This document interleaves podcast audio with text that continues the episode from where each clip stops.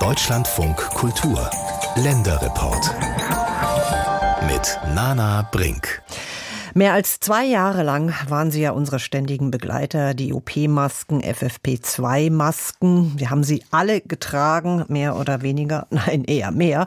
Und in der letzten Zeit sieht man sie gar nicht mehr. Jetzt müssen sie ja auch in der U-Bahn nicht mehr getragen werden oder zum Beispiel im Zug.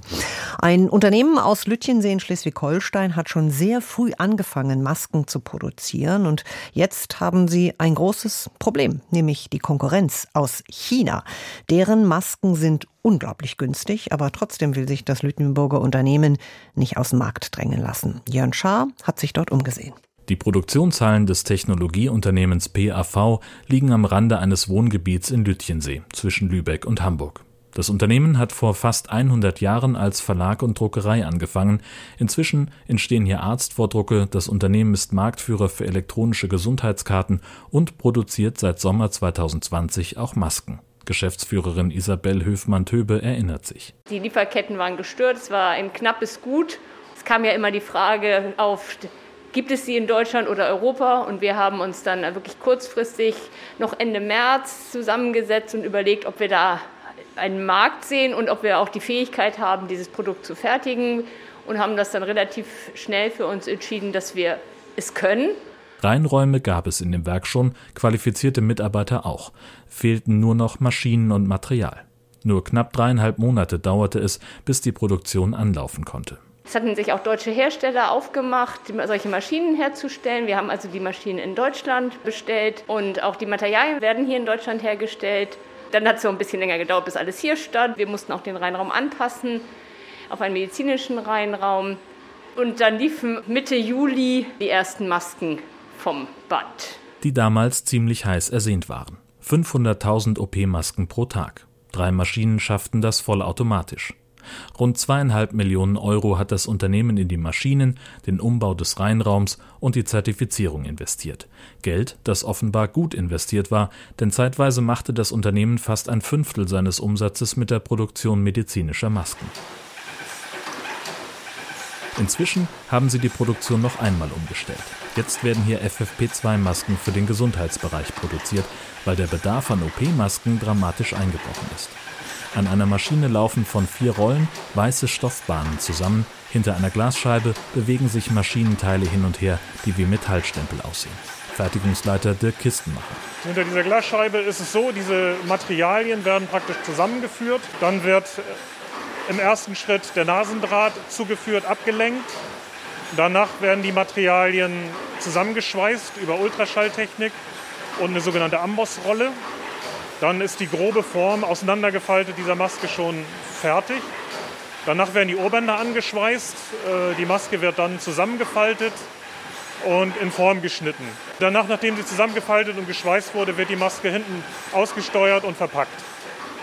Zwei Leute werden gebraucht, um die beiden Maschinen im Blick zu behalten. Sie müssen nur bei Störungen eingreifen, alles andere funktioniert automatisch. Produziert werden hier einerseits die klassischen FFP2-Masken in Kaffeefilterform, andererseits sogenannte Fish-Type-Masken. Ihre Form erinnert ein bisschen an den stromlinienförmigen Körper von Fischen. Sie sind in Kooperation mit dem Uniklinikum Schleswig-Holstein entstanden und wurden anhand des Bedarfs in Krankenhäusern entwickelt und sind, so erklärt es Kistenmacher, angenehmer zu tragen. Das Unternehmen setzt neben seiner Produktion auch auf Materialien aus Deutschland. Das sorgt für kurze Lieferwege und eine bessere CO2-Bilanz, sagt Geschäftsführerin Höfmann-Töbe, treibt aber auch den Preis in die Höhe. Sorgen machen ihr Masken, die aus China konkurrenzlos günstig angeboten werden. Eine Maske, die aus China geliefert wird, wird zu Preisen hier in Deutschland verkauft, wo wir das Material nicht beschaffen können. Also haben wir da tatsächlich größere Schwierigkeiten, das Produkt abzusetzen. Suchen und finden auch Kunden, die bereit sind, diesen, einen etwas höheren Preis zu bezahlen. Es sind zertifizierte Materialien aus Deutschland und Europa, haben kurze Lieferwege. Also wir sehen aus Gründen der Nachhaltigkeit wenn sich der Kunde dafür entscheidet, ist das ein ganz entscheidender Punkt. Es ist eine unternehmerische Entscheidung, ob dieser etwas höhere Preis bezahlt wird. Je nach Typ können die Masken aus China somit bis zu dreimal so billig angeboten werden. Vor allem bei öffentlichen Aufträgen komme ihr Unternehmen deshalb regelmäßig zu kurz, weil bei Ausschreibungen in der Regel der günstigste Anbieter den Zuschlag bekommt, moniert die Geschäftsführerin. Das heißt ja auch nicht der günstigste Anbieter, sondern der wirtschaftlichste Anbieter. Aber der wirtschaftlichste Anbieter ist häufig der günstigste Anbieter. Die Kriterien würden ja entsprechend auch Möglichkeiten bieten, einen, den wirtschaftlichsten Anbieter auszuwählen, indem man zum Beispiel Entfernung, deutsche oder europäische Produktion stärker berücksichtigen würde. Frankreich ist den Weg gegangen und äh, es dürfen in öffentliche Einrichtungen nur europäische oder französische Hersteller liefern. Es ist also nur eine Ausnutzung der vorhandenen Möglichkeiten des europäischen Vergaberechts. Bei Ministerpräsident Günther ist sie mit dieser Forderung jüngst auf offene Ohren gestoßen. Er hatte sich den Betrieb vor kurzem angeschaut.